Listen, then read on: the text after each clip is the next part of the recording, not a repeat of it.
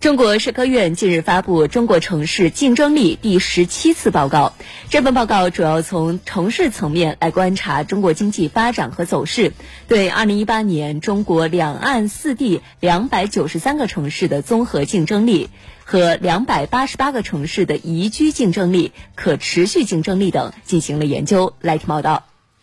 报告显示，二零一八年城市综合经济竞争力指数十强依次是深圳、香港、上海、广州、北京、苏州、南京、武汉、台北、东莞。二零一八年城市可持续竞争力指数十强依次是香港、北京、上海、深圳、广州、杭州、南京、澳门、成都、苏州。二零一八年城市宜居竞争力指数十强依次是香港、无锡、杭州、南通、广州、南京、澳门、深圳、宁波和镇江。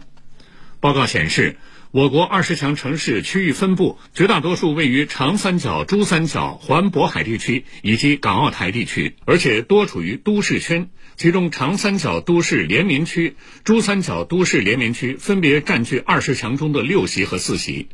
区域格局上，南强北弱逐步固化，东中一体进一步凸显。报告指出，从城市经济发展来看，中国处在迈向高收入国家的跨坎期，从产业要素以及人才流动方面都出现了局部的扩散现象。